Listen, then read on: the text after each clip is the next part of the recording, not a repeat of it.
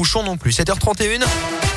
L'actu 100% local avant Elton John, Dualipa et la météo. Colin Code, c'est à vous. Et à la une aujourd'hui, le gros coup de filet des gendarmes de la région le week-end dernier. Interpellation de trois individus dans la région lyonnaise suspectés d'une impressionnante vague de cambriolage, notamment chez nous dans le Puy-de-Dôme et l'Allier. 56 cambriolages exactement en quelques semaines seulement. Les enquêteurs étaient sur leur trace depuis quatre mois d'après la montagne, depuis un cambriolage en Auvergne au mois de juillet. Des bijoux volés dans une résidence dont les occupants étaient absents avec un mode opératoire similaire ensuite dans une quarantaine d'autres affaires. Au total, 150 bijoux en or, 4000 euros en liquide et quatre véhicules qui auraient été utilisés pour ces cambriolages ont été saisis lors de la perquisition. Les trois suspects seront jugés demain à Clermont en comparution immédiate. La 37e campagne hivernale des Restos du Cœur, elle sera lancée aujourd'hui partout en France avec un constat alarmant. Les bénéficiaires sont de plus en plus nombreux. Dans le Puy-de-Dôme, par exemple, pour la deuxième année de suite, le nombre de bénéficiaires a augmenté de 7%.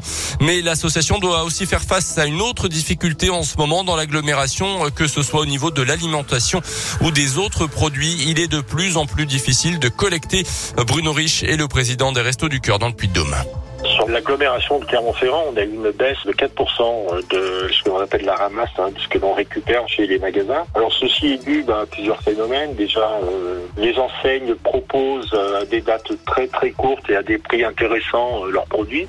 Donc tous ces produits-là ne, ne, nous arrivent plus. On a aussi certains magasins qui ont arrêté, des choses comme ça. Sur la partie plus rurale de notre département, on a plutôt constaté une hausse de 6%.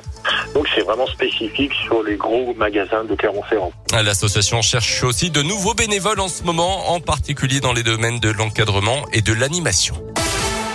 Dans le reste de l'actualité, les suites du jet de bouteille lors de OL-OM dimanche soir en Ligue 1 de foot. L'auteur présumé des faits sera jugé dans l'après-midi en comparution immédiate. C'est donc lui qui aurait lancé le projectile depuis une tribune, touchant le joueur de l'OM Dimitri Payet à la tête et entré dans la définitive du match. Une réunion de crise euh, se tient aujourd'hui entre plusieurs ministres et les dirigeants du Front de Santé va jouer ses prochains matchs à domicile à huis clos au moins jusqu'au 8 décembre, dans laquelle la commission de discipline jugera l'affaire sur le fond.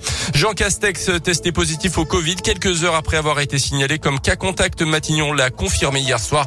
Le Premier ministre, pourtant doublement vacciné, souffre de légers symptômes.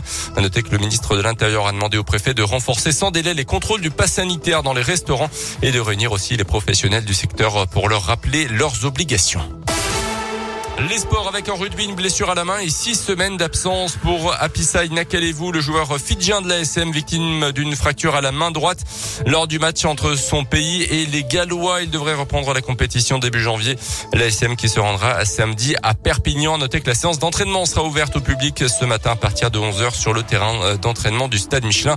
Sur présentation évidemment du pass sanitaire comme d'habitude. À noter en foot la Ligue des Champions avec la cinquième journée de la phase de groupe ce soir. Lille-Salzbourg à 21h, le PSG se déplacera demain sur le terrain de Manchester City.